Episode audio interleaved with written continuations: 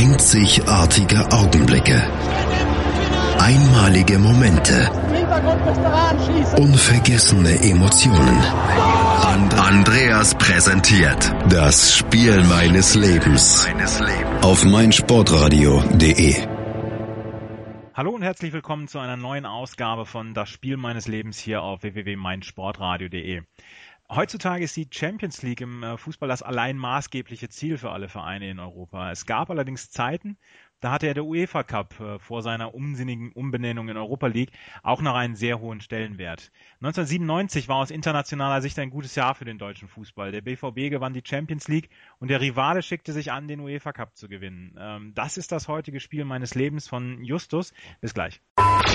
Die Sportshow mit Malte Asmus. Alles rund um den Sporttag. Von Montag bis Freitag ab 9 und 14 Uhr auf meinsportradio.de. Das Spiel meines Lebens auf www.meinsportradio.de. Ich habe jetzt hier bei mir den Justus zu Gast. Hallo Justus. Hi. Justus, ähm, du bist Fußballfan, ja? Ganz genau, ich bin Fußballfan. Ziemlich großer sogar. Ziemlich großer sogar. Hannover 96 hast du mir im Vorgespräch erzählt. Ganz genau, ich bin Hannover 96-Fan, ich bin in Hannover geboren und äh, mein Papa, übrigens selbst in Wolfenbüttel geboren, großer Braunschweig-Fan eigentlich, oh. was das Ganze noch ein bisschen äh, komisch macht, hat mich immer zu 96 mitgeschleppt und äh, da bin ich hängen geblieben, von Anfang an. Ja, und äh, dein Vater konnte aber mit der Rivalität nichts anfangen von Braunschweig und Hannover? Überhaupt nicht. Also ich weiß nicht, ich glaube, äh, der ist der einzige Braunschweig-Fan, der auch mal für Hannover 96 gearbeitet hat. Also der war Jugendtrainer und so. Ach so. und da ist die Liebe nicht übergegangen? Nein, gar nicht. Das, das nicht. Ja. Was sagst du denn zu dieser, zu dieser wirklichen Hassliebe? Ich meine, da gab es dann dieses Transparent damals mit Robert Enke, ähm, was, was hast du denn dazu dann gesagt? Ich meine, äh, das geht dann schon ein bisschen zu weit, oder? Ich meine, eine gesunde Rivalität ist ja alles in Ordnung, das, das muss ja auch so sein beim Fußball, aber ich fand, da ging es dann ein bisschen zu weit. Na gut, aber man muss dazu ja auch sehen, dass die Mannschaften sich äh, über zehn Jahre gar nicht begegnet sind auf äh, Augenhöhe und so. Und, yeah. dass sich da ein bisschen was angestaut hat, ähm, kann man schon nachvollziehen. Dass Robert Enke damit reingezogen wird, ist natürlich zu viel, ganz klar. Yeah. Aber ähm, alles andere, was so um dieses Spiel herum passiert, ist gut. Das gehört, glaube ich, bei so einem Spiel irgendwie, auch wenn es schade ist, ein bisschen dazu. Ja, ich meine, wie gesagt, gesunde Rivalität. Ich bin HSV-Fan, mit Werder Bremen gibt es seit Jahrzehnten auch und hat es auch nicht immer schöne ähm, Momente gegeben. Von daher ähm, kann man das bis zu einem gewissen Maß, glaube ich, ist das, kann man das durchaus gut leben. Gehört ja dazu. Ähm, du bist Hannover-Fan, allerdings ist das Spiel deines Lebens das von äh, eins von Schalke 04. Wie ist es denn, ich meine, dazu gekommen? auch, äh, auch mein Vater ist da eigentlich mit Schuld. Der beste Kumpel meines Vaters ist in Essen geboren ja. und riesiger Schalke-Fan. Also auch komische äh, Konstellation, aber ist so. Ähm, riesiger Schalke-Fan und ähm, wir sind Mitte der 90er ganz oft äh, nach Gelsenkirchen gefahren. Also immer auch samstags morgens rief der dann an und meinte, ey komm, wir fahren heute. Ja. Und so äh, sind wir dann immer wieder zu Schalke-Spielen gefahren. Und äh, dann äh, kam Schalke 95, 96 in den äh, UEFA Cup, ganz überraschend, dritter Platz, glaube ich, damals. Und ähm, ja, dann sind, haben wir irgendwie angefangen, die Europapokalspiele zu fahren. Und dann waren wir erst gegen Roda Jacquet gerade da, dann gegen äh, Roda, Trabzon, dann äh, Brügge, yeah. Anderle, äh, Anderlecht, ja, äh, Teneriffa. Schön. Äh, da haben wir äh, immer die Heimspiele uns angeguckt yeah. und fürs äh, Finale haben wir fürs, da gab es ja noch Hin- und Rückspiel ja. beim UEFA Finals, äh, haben wir keine Karten gekriegt und dann meinte mein Papa einfach, ja, dann bestellen wir Karten fürs Rückspiel. Ja. Und ich so, was? Ja, und, dann, und so sind wir dann, äh, ich weiß nicht, wie das gekommen ist. Ich weiß, dass mein Vater immer Blankoschecks zu Schalke hingeschickt hat und die dann einfach den Betrag eintragen konnten, den sie äh, haben wollten für die Karten. Ja. Und so sind wir immer äh, an Karten gekommen und äh, dann halt auch äh, für das äh, Rückspiel in Mailand. Ähm, Du hast mir, du hast mir im Vorgespräch oder beziehungsweise du hast mir eine Mail geschrieben und hast einen wirklich überragenden Spruch gebracht, den, den ich jetzt unbedingt nochmal vorlesen muss. Ähm, Schalke ist die Freundin, mit der nie, oder die gute Freundin, mit der nie mehr ging. Ähm, ist das tatsächlich noch äh, nach wie vor eine Sympathie zu Schalke und ähm, kannst du kannst du tatsächlich damit leben, äh, quasi einen Zweitverein, eine Affäre zu haben? Oder nee, ich meine, das ist die gute Freundin, mit der kann man gut reden. Ja, äh, nee, so ist es wirklich. Also äh, es ist, also Schalke, ich bin immer großer ähm, Sympathisant gewesen, natürlich in der Zeit, in der wir viel gefahren sind. Ja. Äh, würde ich mich auch schon als Fan bezeichnen. Da hat 96 auch noch zweite Liga gespielt, da ging das und ich war auch noch nicht so alt. Ja. Da konnte man zwei Fan von zwei Vereinen sein. Und ähm, ja, dann irgendwann äh, stieg 96 auf, Schalke baute die Arena, es, man kam nicht mehr so leicht an Eintrittskarten, also man konnte nicht mal Samstagmorgen einfach sagen, ach komm, wir fahren mhm. jetzt auf Schalke. Und ähm, so flachte das dann ab, aber ich verfolge immer noch das. Äh, ich habe äh, viel Hohn und Spott erlebt 2001, als Schalke vier Minuten Meister war. ja. Ähm, und ähm, immer noch, also wenn Schalke gewinnt, freue ich mich, wenn Schalke verliert, ärgere ich mich nur, wenn sie gegen 96 spielen, dann ist es ganz klar, da stehe ich dann immer im 96-Block und äh, bin immer für 96. Ja. Und ähm, mit 96 kannst du ja die letzten Jahre zufrieden sein, oder? Absolut. Also ich habe immer, ich habe dadurch, dass ich ja Europapokalspiele mit Schalke erlebt habe, konnte ich meinen Kumpels immer, die können es auch gar nicht mehr hören. Also auch die Mailand-Geschichte überhaupt nie. Keiner meiner Freunde, alle sagen, ach Justus, du warst mal in Mailand, erzähl doch mal. immer, ähm, deshalb habe ich auch immer erzählt von den Europapokalspielen und als wir dann mit 96 selber Europapokal gespielt haben, war das schon, äh, das war nochmal eine andere Liga. Ja, ne? ja. Das war wirklich schön. Wir konzentrieren uns in, die, in der heutigen Sendung dann auf äh, die Schalker, ähm, beziehungsweise das Spiel gegen Inter Mailand und bis gleich. Olympiasiege, Weltrekorde, Titel und Medaillen. Sports Heroes, Helden des Sports im Gespräch. Meinungen. Wer Drogen nimmt, wer manipuliert, der wird über kurz oder lang auch die Quittung dafür kriegen. Anekdoten. Alter schützt Leistung nicht. Packende Geschichten. Es war einfach für mich selbst auch unglaublich, dass es mit einer Stunde Training am Tag geklappt hat, Olympiasieger zu werden. Sports Heroes. Sports Jeden Mittwoch neu um 12 Uhr auf meinsportradio.de das Spiel meines Lebens hier auf www.meinsportradio.de. Justus und ich unterhalten uns über den, den Schalker Sieg 1997, die Eurofighter aus Schalke. Und äh, Justus war damals vor Ort. Das ist, glaube ich, für jeden Schalker tatsächlich eine ganz beneidenswerte Geschichte. Ähm, Justus, du warst damals noch gar nicht so alt, als es nach äh, Mailand ging, oder? Ja, ich war ähm, 97, neun Jahre alt. Sehr schön. Also ich war noch relativ jung. Äh, wir haben auch in der Grundschule extra äh, schulfrei beantragt. Ja äh, meine Klassenlehrerin hat das dann auch netterweise genehmigt. Also ich durfte dann drei Tage äh, entschuldigt fehlen. Großartig. Und äh, dann sind wir mit dem Zug nach Mailand gefahren. Also heutzutage würde wahrscheinlich jeder sich an den Kopf fassen und sagen, Billigflieger und ja, so. Aber dann Damals, Hannover, München, München umgestiegen und dann bis Mailand, ne? Ganz genau, ja. mit dem Nightliner bis nach München und dann mit so einer Bimmelbahn, würde ich fast sagen, ja. bis nach Mailand. Ja, ich, ich habe die, die Strecke mal gemacht mit ähm, Hannover, München und dann Rom und dann nochmal in Bari umgestiegen. Aber ähm, das ist, das ist dann schon ein Brett, was man da fährt, ne? Ja, ja, also gut war halt, und dadurch, dass ich ja noch so klein war, ging das auch mit dem Schlafen auf dem Hinweg. Also bis nach München habe ich gepennt und dann ab München äh, mussten sich die bei mein Vater und sein Kumpel dann mit mir beschäftigen. Aber das ging dann auch ganz gut. Aber du hattest, ihr hattet schon die Karten im Vorfeld besorgt, ne? Wir hatten die Karten schon im Vorfeld besorgt. Wir haben im, im Zug dann auch schon die ersten Angebote gekriegt von Leuten, die die Karten dann haben wollten. Das weiß ich auch ja. noch. Da äh, waren dann äh, ein paar Schalker, die schon, ich glaube, also auf jeden Fall den doppelten Preis geboten haben. Ja. Und dann kam noch ein 1860-Fan mit einem Harald Junke-Tattoo.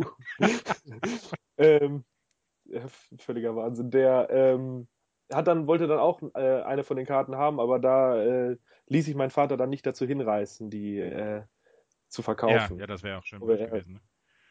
Richtig. Ja.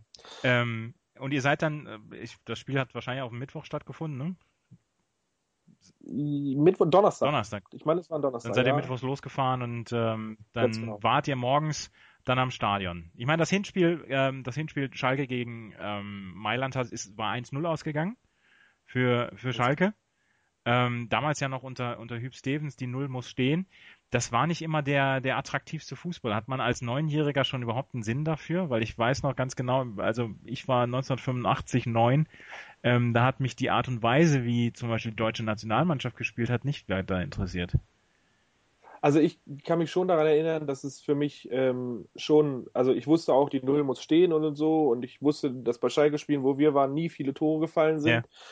Und ähm, also ich konnte das schon nachvollziehen. Also dass ich jetzt so wirklich dann im Stadion gesessen habe und mich aufgeregt habe, so, oh, warum spielen die nicht nach vorne? So war es nicht. Aber also ich äh, hatte da schon eine gewisse Ahnung für, dass das äh, nicht der attraktivste Fußball ist, den Schalke spielt. Ja. Aber das war zu dem Zeitpunkt ja, äh, oder also in dem Alter nicht, nicht ganz so wichtig. Nicht ganz so wichtig wie alles, was so drumherum passiert ja. ist. Ne? Und die, die Schalker Mannschaft, ich meine, jeder, der Schalke-Fan ist, spricht da heute noch mit absoluter Hochachtung. Ich glaube auch, äh, jedem, jedem wird warm ums Herz, jedem Schalke-Fan, wenn er an die Mannschaft von damals denkt. Ich meine, das waren ja, es war ja viel Arbeit da im, in, in dem Team. Da war äh, Johnny Kock, Linke, Latal, Nemetz, Eigenrauch, Müller, Büskens das war ja von vorne bis hinten, da war kein einziger Künstler dabei in der Mannschaft.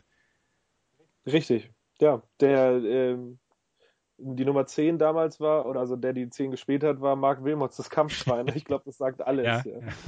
Aber ich meine, das, äh, also wie gesagt, im Nachhinein in der Retrospektive, wie man so schön sagt, ähm, hörte sich dann ja so an, als, als ob diese Mannschaft wirklich damals nach Schalke gepasst hat. Das war die Arbeitertruppe, die Leute quasi im Ruhrport unter Tage und so. Ähm, das hat ja schon alles zusammengepasst. Ähm, ich glaube auch, dass das wirklich so, so war. Also auch, dass das, dass das viel dazu beigetragen hat, dass Schalke dann im UEFA Cup so weit gekommen ist, dass das einfach alles gepasst hat. Also zwischen Mannschaft und Fans und äh, überhaupt dieser ganze Spirit von Schalke und so. Ich glaube, dass das eher gepasst hat, als es bei Schalke, auch wenn sie jetzt ein neues Stein gebaut hat und so heute passt. Ja. Ähm, dieses, die, auf dieses Rückspiel fiebert man dann ja, äh, fiebert man dann ja hin. Ähm, äh, wann wart ihr dann in Mailand? War, der, war das am Morgen des, des äh, Spiels? Ja, also ich glaube, wir waren relativ früh in Mailand. Ich denke mal so 10, äh, 11 Uhr morgens ja. waren wir da.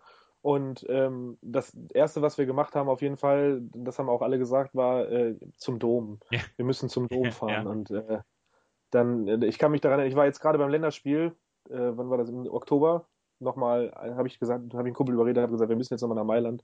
Und ähm, ich konnte mich, als ich die U-Bahn-Station hochgegangen bin, wieder daran erinnern, wie das damals für mich war, als wir die U-Bahn-Station zum Domplatz hochgekommen sind und strahlender Sonnenschein und es war alles voller Schalker, ja. alles blau-weiß. Also ähm, äh, da hatte ich Gänsehaut kurz. Ja, jetzt ja. also ich, ich kriege ja schon allein von einer Erzählung Gänsehaut. Das ist ja schon schön. Also wenn man wenn man solche Sachen dann dann miterleben kann und ähm, ähm, wie viele Schalker waren dann dabei? Also es gibt da verschiedene Zahlen. Also die Zahl, die ich immer gehört habe und immer gesagt habe, war 30.000 hey. sollen insgesamt in Mailand gewesen sein. Also Schalke müsste ja laut äh, Dings so 8.000 äh, Karten gekriegt haben ja, oder so. Ja. Denke ich mal. Also im Stadion würde ich sagen, waren so 16, 17 vielleicht ja. 1000 Schalke insgesamt. Also es, es gibt auch immer Riesengeschichten, dass da irgendwelche Fanclub-Vorsitzenden äh, mit Verkaufsstart über die Alpen gefahren sind und für den ganzen Fanclub in Mailand Karten gekauft haben und so. Also ja. Legendenbildung, Schalke Legenden, 04. Ja. ja.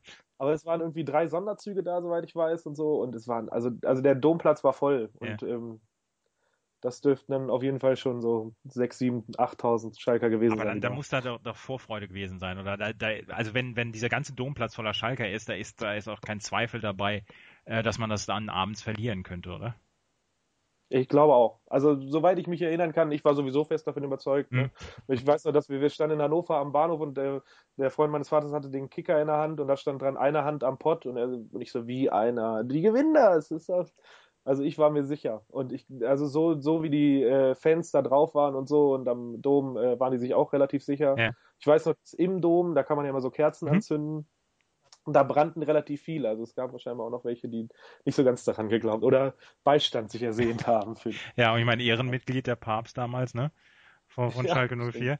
Ähm, wann seid ihr dann Richtung Stadion aufgebrochen? Habt ihr den, den ganzen Tag da am Dom verbracht äh, mit, mit den Schalke-Fans? Ja, wir haben, wir waren ganz lange am Dom, wir haben dann noch ähm, eine Pizza gegessen, so wie sich das gehört, ja. wenn man in Italien ja. ist.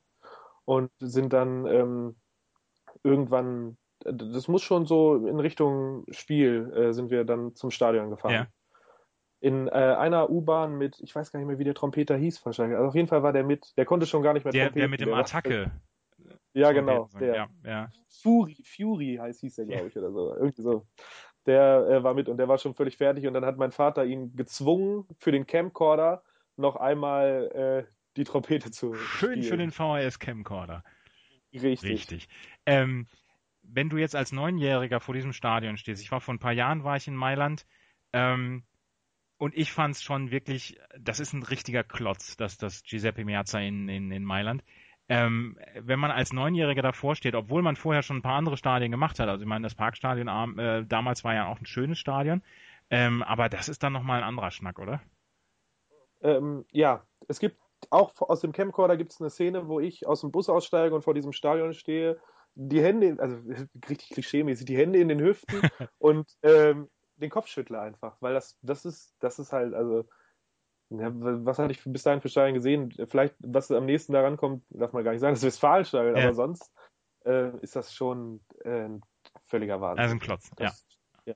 Auch jetzt noch, also als ich jetzt wieder da war und äh, das abends so beleuchtet gesehen habe und so. Ja. Aber heute eine ziemliche Bruchbude. Ja, von innen. Ja, von ja innen. Das, aber von außen ist es ja, von noch außen ist es noch wunderschön. Wunderschön. Ah, gerade auch dieser Aufgang mit diesem, diesem Rondell quasi, wie der aussieht wie im Parkhaus und man geht zu Fuß dann die, die Dings hoch. Das ist schon, das ist schon toll. Wir werden uns mal um das Spiel kümmern und wie man das als Neunjähriger dann erlebt, so ein Spiel und wirklich mit so einer Dramatik, die, die sich ja dazu getragen hat. Bis gleich. Hallo, ich bin Arthur Abraham, bin Boxfeldmeister und ich höre mein Sportradio.de. Hören, was andere denken auf meinsportradio.de. Wieder zurück hier bei www.meinsportradio.de, dem Spiel meines Lebens. Justus erzählt vom Schalker Sieg 1997 im Europapokal, im UEFA-Pokal damals und ähm, du warst vor Ort. Wir haben vor der Musik darüber gesprochen, diese Ehrfurcht, die einen packt, ähm, wenn man dieses Giuseppe, Giuseppe Miazza das erste Mal sieht, das ist ja, es ist ein großer Platz drumrum und ähm, also ich bin damals mit dem Bus gefahren, habe es dann von ein bisschen weiter gesehen. Ähm, du hast es auch mit dem Bus, bist du auch hingefahren, oder? Ja, wir sind U-Bahn-Station gefahren und dann kann man immer noch so ein bisschen so Shuttlebus genau, fahren. Genau, genau, genau. Kommt man an der Kurve Nord, glaube ich, kommt man raus. Genau, und dann stehen davor, stehen dann halt so ganz viele, also bei, bei mir war es so vor ein paar Jahren, stehen dann halt viele fliegende Händler, ähm, und äh, mit Charles und so, die sie dann verkaufen. War es damals schon so kommerzialisiert mit dem UEFA-Pokal oder war das damals noch etwas ähm, anarchischer? Weil heute ist es ja, ist ja so ein Champions League-Finale, ist ja von vorne bis hinten durchchoreografiert und auch Europa League-Finale. Nee, das war damals noch gar nicht so. Also das, äh, so in meiner Erinnerung war das ähm, also ich natürlich wusste ich, worum es geht und ich wusste auch, dass das ein ganz besonderes Fußballspiel ist, aber ähm, so wirkte es nicht. Also es wirkte wie ein, natürlich hat man gemerkt, so alle sind ein bisschen aufgeregter und so, aber es wirkte wie ein normales Spiel. Also es war keine, kein großes Bimborium vorm Spiel ja. und so. Und ähm, das Einzige, was halt äh, was auch in meiner Erinnerung richtig noch präsent ist, ist, dass ähm, die ähm, Polizei die Schwarzhändler gejagt hat. ja. Also jeder, der da mit einer Karte stand und die irgendwie verkaufen wollte, brauchte nicht, sich nicht lange wundern, sondern hatte dann sofort äh, irgendwann relativ schnell jemanden hinter sich, der ihn verhaften wollte. Auf die Finger geklopft hat. Ja. ja. Du bist dann. Also wir, ja, wir hatten den, den, äh, ja, wir hatten den ähm, 1860-Fan hatten wir dann im Bus wieder getroffen. Ja der hatte dann, das fand ich auch relativ lustig, der hatte ein Radiergummi dabei und hat immer, wenn dann jemand ihm eine Karte angeboten hat, mit dem Radiergummi geguckt, ob die kopiert ist oder ob das eine echte ist. Ich ja. weiß auch bis heute nicht, ob er dann noch eine Karte gekriegt hat. Also wir haben ihn dann irgendwann aus den Augen verloren. Aber das, das wäre das wär auch noch eine schöne, eine schöne Such, eine schöne Suchaufforderung, den Mann mit dem Harald Junke-Tattoo wiederfinden. Ja. ja. Ähm, ihr seid in ein Stadion gegangen, das, das Spiel fing dann ja an, beziehungsweise das Spiel ähm, stand dann unter der Voraussetzung, Inter Mailand musste das 1-0 aufholen. Ich, ich möchte gerade mal die Aufstellung vorlesen, beide beider Mannschaften, weil das, das, da werden Erinnerungen wach, selbst für Leute, die mit Schalke oder Mailand so nichts zu tun haben. Bei Schalke stand im Tor Jens Lehmann, dann Abwehr Libero damals, dann Olaf Thon, De Kock, Linke, Latal, Nemetz, Eigenrauch, Müller, Büskens, Wilmots und Martin Max im Sturm. Äh, bei Mailand waren es dann Gianluca Pagliuca, Bergomi, Paganin, Pistone, Fresi, Zanetti, Sforza, äh, Ciriaco Sforza, Paul Inz, Juri Djorkaev, Samorano und Ganz. Ähm, diese Mannschaft von Inter Mailand, die, die strotzte nur so vor Stars. Also ich meine, Paljuka hat eine WM mitgespielt, Bergomi, ganz klarer, ähm, lange Jahre Verteidiger der italienischen Nationalelf, ähm, Zanetti, Sforza, Inz, Djorkaev. Das, das war schon eine geballte Mischung an Stars und sie waren ja auch klarer Favorit eigentlich im Finale, oder? Ja, absolut. Also ich glaube, ähm, also als das Finale äh, zustande gekommen ist, hat, glaube ich, kein Schalker damit gerechnet, dass da irgendwas zu holen ja. ist gegen, gegen, so eine Mannschaft. Ne? Auf der Bank saß dann ja auch noch Aaron Winter, der später eingewechselt worden ist und so. Und ähm, also und als Schalke dann, aber als Schalke dann 1-0 gewonnen hat, da das Hinspiel und ja auch gar nicht, also soweit ich mich erinnern kann, das Hinspiel so gar nicht in Gefahr geraten ist, dass das irgendwie daneben gehen könnte. Mhm. Da ähm, glaubten, glaube ich, dann doch viele, dass in Mailand, selbst in der äh, Hölle von San Siro noch was möglich wäre. Ja. Und, und das war es wirklich. Also so wie ich mich erinnern kann, das ganze Stadion ausverkauft natürlich. Die äh, Mailänder hatten eine riesen Choreografie über das ganze, über das ganze Stadion, selbst im Gästeblock lagen Fähnchen. ja. Äh, und ähm, ja, dann ging's los. Standst du, standst du im Oberrang da von in Mailand? Nee, ähm, früher, also das war ja auch noch bis vor so drei, vier Jahren war es so, dass äh, der Gästeblock in der, im Unterrang war, also hinter dem einen Tor. Ja. Und das war von quasi fast von Strafraum, ähm, also von 16er Linie bis zur 16er Linie war der, der, der komplette Unterrang der Südkurve, glaube ich, müsste es dann gewesen sein. Ja. Ähm, in Schalker Hand, in Blau-Weiß. Ja, großartig. Ähm, was, was weißt du von diesem Spiel? Weil, also um das jetzt mal gerade ähm, zu, zu rekapitulieren, es stand lange, lange Zeit 0-0 in der ersten Halbzeit. Die, die Schalke hatten alles im Griff, haben, haben defensiv gar nichts zugelassen. Mailand kam erst nur nach einer halben Stunde äh, an, aber ähm, Schalke hatte nicht wirklich große Probleme, dieses, ähm, dieses 0 zu 0 die erste Halbzeit zu halten. Was, was weißt du denn noch vom Spiel? Ja, also das, daran kann ich mich auch noch ganz gut erinnern, dass das, ähm, der, also dass es in der ersten Halbzeit gar nicht viel ähm, schwierige Situationen gab und dass alles relativ ruhig war, dass ähm, man keine große Angst hatte und man ja auch immer im Hinterkopf hatte, Mailand muss, muss ja zwei Tore schießen, mhm. äh, bevor da irgendwas passiert. Ähm, und ja, dann in der zweiten Halbzeit drehte sich das dann ein bisschen. Und äh, am Ende der zweiten Halbzeit schoss dann Ivan Zamorano, glaube ja. ich ähm, das Tor. Ja, 85. Minute. Bis zur 85. Minute ähm, stand die Null von, von Hüb Stevens, die geforderte Null. Und defensiv ist nichts, nicht viel zugelassen worden. Ich habe ich hab mir das Spiel in der Zusammenfassung nochmal angeguckt, so auf YouTube. Und ähm, das war ein bisschen unglückliches Tor da in der 85. Ich, ich sehe noch Thomas Linke, wie er die Hände über den Kopf zusammenschlägt. Ich meine, drei Jahre später hat er das noch normal erlebt, sowas, äh, wie man in der letzten Minute verlieren kann, ein, ein Endspiel. Aber ähm, das war eine ganz unglückliche Geschichte, weil man war wirklich nur fünf Minuten vom Pott entfernt. Wie war denn dann die Stimmung da ähm, im, im Schalker Block? Hattest du dann das Gefühl, jo, das, das geht jetzt noch in den 90 Minuten schief oder da geht jetzt noch was schief oder wie war das das Gefühl? Weil es war, äh, man hatte, man hatte nicht nur eine Hand am Pott, wie der Kicker schrieb, sondern anderthalb schon in dem Moment. Ja, also ich kann mich, ich weiß noch, dass auf jeden Fall vor dem Tor, dass die Leute halt die Minuten gezählt haben und wussten, okay, es sind nur noch fünf Minuten und dann ist Schalke UEFA-Pokalsieger. Mhm. Das klingt immer noch unwirklich. ähm, und ähm, dann nach dem Tor war erstmal eine Schockstarre. Ja. Also ich glaube, ich, dass das dann auch die restliche Zeit zumindest bis zum äh, bis zur Verlängerung erstmal anhielt, dass die Leute nicht so ganz wussten, was jetzt was jetzt passiert und äh, sich auch nicht sicher waren, ob das äh, vielleicht, also ob Schalke das jetzt über die Zeit rettet oder nicht, weil Mailand dann ja doch wirklich drückte. Ja. In der 90. Minute sah dann von Inter Mailand dann äh, Fresi noch gelb-rot. Das heißt, ihr habt in der, äh, in der Verlängerung haben die Schalker, nicht ihr, die, die Schalker haben dann äh, 11 gegen 10 gespielt. Aber äh, trotzdem hatte man nicht das Gefühl, dass die, die Schalker dieses ausnutzen konnte, weil dann ganz ähm, die Latte noch getroffen hatte. Und ähm, da hatten die Schalker dann nochmal Glück. Also es hätte in der, in der Verlängerung hätte es das äh, 2-0 geben können für die, für die Mailänder. Ja, ja, da, da, also an den Lattentreffer kann ich mich auch noch ganz genau erinnern. Da ist mir das Herz in die Hose gerutscht. Ja. Also äh, den Lattentreffer, das weiß ich noch, dass das, äh, das habe ich, das ist auch immer in meinen Erzählungen immer. Mailand hat in der, Verläng in der Verlängerung noch die Latte getroffen. Ja. Und ähm, da fing dann natürlich das große Zittern an. Also dann überhaupt die ganze Verlängerung war äh, Schalke, ich weiß gar nicht, ob die überhaupt einmal vorm Tor waren. Ja, es ist, es ist ja auch erstaunlich, was der Fußball in einem für Emotionen äh, hervorruft, ne? Wenn, wenn gerade so 30 Minuten ähm, dann wirklich das, das Zittern da angesagt ist und so eine halbe Stunde wird dann ganz schön lang auch. Ja, das stimmt. Also das, die, das wurde es. Ja. Also da kann ich mich auch noch erinnern, dass ich immer wieder auf die Uhr geguckt habe und es ging, wurde einfach nicht, weniger, ne, sondern äh, eher fast noch mehr. Es, es ging dann ins Elfmeterschießen. War, war das Elfmeterschießen auf euer Tor? Nee, aufs andere. Ah. Das Schießen war vor der Mailänder Kurve. Das ist bitter.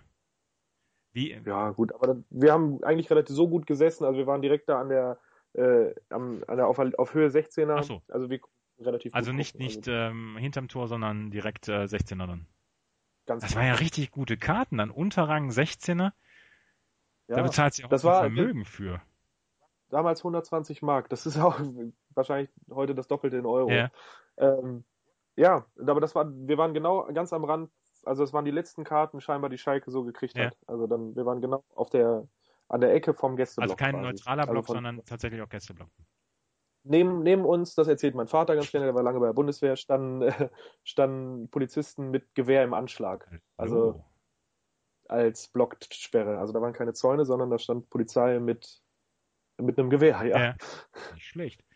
Ähm, das Elfmeterschießen, ähm, da habe ich ja damals gedacht, ich, ich kann mich an das Spiel auch erinnern, ich habe es damals gesehen, aber es ging zum Beispiel los mit Ingo Anderbrügge. Ingo, Anderbrügge hat damals ähm, kaum Elfmeter verschossen. Also das war, das war ein ganz, ganz sicherer Schütze. Stevens hat die, die wirklich ähm, guten Leute im Elfmeterschießen hat er vorne rangelassen. Also Anderbrügge hat oben rechts getroffen, dann hält Lehmann Zamoranos Elfmeter. Zamorano damals ähm, äh, absoluter Superstürmer ähm, verschießt. Äh, von dem Weil er lang, an, Ja? weil er lang angelaufen hat. Also Lehmann hatte damals schon Zettel, so wie beim äh, WM-Halbfinale, und wusste, wenn Zamorano lang anläuft, schießt er ihm von ihm aus gesehen linke Ecke oder also rechte Ecke. Also dann, äh, er wusste, dass wenn Zamorano lang anläuft, er in die Ecke schießt, in, der, in die er geschossen hat. Ja. Hat er nämlich dann später irgendwann mal erzählt. Damals schon. Zettel, Jens. Dann äh, Olaf Thon, auch ein wirklich sicherer Elfmeterschütze, der ähm, damals ja dadurch durchaus ähm, sich zunutze machte, dass er selber so die tiefen Teller nicht erfunden hat. Ähm, er dachte nicht groß nach, Mitte rechts geschossen, Torwart verladen, dann äh, Djorkaeff traf dann. Da war Lehmann dann auch wieder fast dran. Dann traf auch noch Martin Max. Ja, und dann äh, gab es den Elfmeter von Aaron Winter. Ganz genau. Der dann irgendwie links vorbei geschossen hat oder so. Also Ja. ich weiß, ich habe mir die, ich habe mir die, die ähm, Zusammenfassung und so ja auch noch hundertmal angeguckt danach und ich weiß, dass äh, ich glaube, Werner Hansch hat es kommentiert, Genau. dann äh, sagte, der, äh, der ist nicht gut drauf. Ich will es nicht beschreien, aber der ist nicht gut drauf. Und dann äh, Ja. Schießt er daneben. Wer, Ja, Werner, Hansch, Werner Hanschen, die Stimme des Ruhrpots damals, ich glaube auch, dass er Schalke-Fan war. Ich meine, wie will man denn dann vernünftig ein Spiel kommentieren? Ne? Da muss ja. nur emotionaler Mist rauskommen. Und dann Marc Wilmots. Und ähm, Marc Wilmots, wie gesagt, Kampfschwein, Marc Wilmots, kein großer Techniker, aber hatte absolut das Herz am rechten Fleck und war, war immer, ähm, war immer vorne dabei, wenn es ins Getümmel ging. Schiebt dann ganz locker links unten ein und dann gibt's diesen, gibt's diesen, ähm, den, den man heute noch kennt, diesen Lauf von Marc Wilmots, wie er so durch, durch die Gegend läuft und dann ähm, jubelnd äh, abdreht, dann das ist, das ist schon toll. Ja. Also, Und äh, im äh, Schalke-Block völlige Ekstase. Also ich weiß, da sind, ich glaube, da sind 100 Bengalen angegangen oder so, hat keinen interessiert. äh, damals, alle, alle lagen sich in den Armen und äh, also äh, völliger Wahnsinn. Ja. Ich meine, der, der Freund meines Vaters, seit Ewigkeiten Schalker, ähm, hat das Elfmeterschießen sich nicht angeguckt. Also der saß auf seinem Platz mit dem, äh, mit, den, mit dem Kopf in den Händen und hat immer nur gefragt, und, und, und. ja. Und der ist dann auch, der hat dann, der hat äh, sogar richtig geweint. Ich weiß auch nicht, ob ich, ob ich äh, sollte es dem, dem HSV irgendwann mal wieder gelingen, erfolgreich zu sein, äh, ob ich sowas nervlich aushalten könnte. Das, Ja, ich habe mir damals nicht so viele Gedanken darüber gemacht. Das ging einfach so. Ja, ja, ne? ja. Also ich habe dann, ich habe es auch nicht verstanden. Ich so, wir fahren jetzt hier so lange und wir, wir haben so viel Geld für die Eintrittskarten bezahlt und du guckst dir das nicht an, was ist denn los mit dir? Ne? Ja. Ähm, aber jetzt so aus heutiger Sicht, ähm, wenn ich so daran denke, also wenn ich mir vorstelle, dass dieses Spiel von 96 in Bochum, wo sie fast abgestiegen wäre, wenn das in den Elfmeterschießen geändert wäre, ob ich mir das angeguckt hätte, weiß ich auch nicht. gleich. Wir werden uns nochmal kurz darum kümmern, was nach dem Spiel dann noch so los war. Bis gleich. Aufpassen, Pascale aufpassen, nicht auf die Schulter gehen, in die Brücke, ja, er hält es. Das darf doch nicht wahr sein. Ringen auf meinsportradio.de. In Zusammenarbeit mit dem Deutschen Ringerbund berichtet meinsportradio.de exklusiv über den deutschen Ringersport. Jede Woche neu. Auch als Podcast mit Malte Asmus. Ringen auf meinsportradio.de. Wir sind hier immer noch beim äh, Spiel meines Lebens, hier mit Justus, der in buntesten Farben davon erzählt, wie er damals ähm, den, die Schalker Eurofighter bei ihrem Sieg gegen Inter Mailand gesehen hat, beziehungsweise beim Europapokalsieg. Justus, du hast äh, gesagt, die, ähm, die Kurve war in kompletter Ekstase. Dann gab es die, die Pokalübergabe. Was ist danach denn noch passiert? also danach die ähm, ähm, Mannschaft ist halt, ich glaube, sieben oder acht Mal, also zu verschiedenen, in verschiedenen Situationen in die Kurve gekommen mit dem Pokal und immer wieder und ähm, man hat halt gefeiert ohne Ende. Dann ähm, kam es natürlich, Europapokalspiel üblich, zu einer Blocksperre. Ja. Ähm, ich weiß noch, dass äh, die Schalke alle noch im Stadion waren, während auf der Mailänder Seite schon äh, sauber gemacht worden ist mit so Puster. aber, Und, aber ich meine, da, äh, da wird's dann ja, das, das ist ja schon, schon besser. Nach so einem Sieg kann man dann schon ein bisschen länger warten, oder? Ja, natürlich. Also das hat mich auch nicht gestört. Ja. Das war nicht, dass ich jetzt gedacht habe, oh Gott, wir müssen jetzt aus dem Stadion raus, sondern äh, das äh, ging voll durch. Ja, aber die Spieler sind zwischendurch immer nochmal wiedergekommen. Immer nochmal wiedergekommen, immer nochmal mit dem Pokal und äh, der wurde immer wieder präsentiert und so. Und der große Smash-Hit war natürlich, äh, wir waren dabei. Das wurde immer wieder gerufen, wir waren dabei, wir waren dabei. Ja. Ähm, und das äh, verwende ich auch noch heute, wenn ich mit Schalkern rede, dann sage ich immer, ich war dabei. Ja. Und die meisten wissen dann auch sofort, was los ist, also worum es geht. Ich habe letztens bei einem Spiel, Bundesligaspiel, wo ich einfach hingefahren bin zu Schalke, äh, einen Dauerkartenplatz gekriegt von jemandem und der, ähm, der neben mir saß, fragte dann, bist du denn Schalker? Und ich sage, ja, nee, ich habe dann das versucht zu erklären und er sagte dann, und dann sagte ich aber, ja, aber ich war, ich war dabei. Der hat dann nicht mehr mit mir geredet. ja, dass, dass ein nicht, ein quasi nicht Schalker dabei gewesen ist, das, äh, ja, Neid, Neid. Ne? Ja, vermutlich. Ja. Ähm, was habt ihr danach noch gemacht? Ich meine, am nächsten Tag ging es ja wahrscheinlich wieder zurück. Was macht ein Braunschweig-Fan, der zusammen mit einem Schalke-Fan, mit einem neunjährigen Hannover-Fan in Mailand ist, nach dem Europapokalsieg dann noch? Also für dich gab es wahrscheinlich kein Bier. Nee, er verfährt sich mit der U-Bahn. Wir sind nämlich dann einfach so einem Trotzstreiker hinterhergefahren, die wurden zur U-Bahn geleitet und wir dachten, okay, also wie viele, einfach wieder zum Dom und da geht's dann los. Ja. Und äh, wir landeten dann in irgendeinem Vorortbahnhof von Mailand, wo ähm, die Sonderzüge für die Schalker standen. Ach, Drei Stück oder so, ja. die direkt wieder nach Gelsenkirchen fuhren. Aha. Und da wollten wir halt gar nicht hin und es fuhr kein Taxi und nichts und so. Und wir sind dann ähm, mit einem Typen oder zwei Typen, die wir kennengelernt hatten. Der eine hatte gerade seinen neuen Mercedes, äh, ist er mit dem nach Mailand gefahren und hatte den dann vom ähm, Hotel abgestellt und der wurde geklaut. Ja. und er ist stattdessen, dass er zur Polizei gegangen ist, ins Stadion gegangen, selbstverständlich. Ja. Und mit denen haben wir dann zusammen irgendwann äh, so einen Typen angequatscht, der da in seinem BMW saß und ähm, der sagte, er ist Milanisti mhm. und fährt uns natürlich selbstverständlich zurück in die Stadt. Wow und hat uns dann alle, weil er äh, halt Milan-Fan war und sich gefreut hat, dass Ach Inter verloren ja. hat, äh, hat er dann uns äh, für umsonst sogar äh, in die Stadt gefahren, einfach. Ja, das ist großartig, ne? Und dann saßen wir am Dom in einem Restaurant und ich weiß, dass mein Vater sich auch noch heute darüber aufregt, dass das Bier, glaube ich, 16 Mark ja, gekostet ja, hat. Gerade um den Dom rum, ich habe das auch erlebt von Bayern, es ist unfassbar teuer da. Ja. ja. Und da haben die sich, glaube ich, noch drei, vier Bier gegönnt. Ich habe in sechs äh, Tischdecken eingeschlafen, äh, eingewickelt geschlafen. Sehr schön. Und äh, morgens um sechs oder so sind wir, glaube ich, mit dem Zug zurückgefahren. Ja.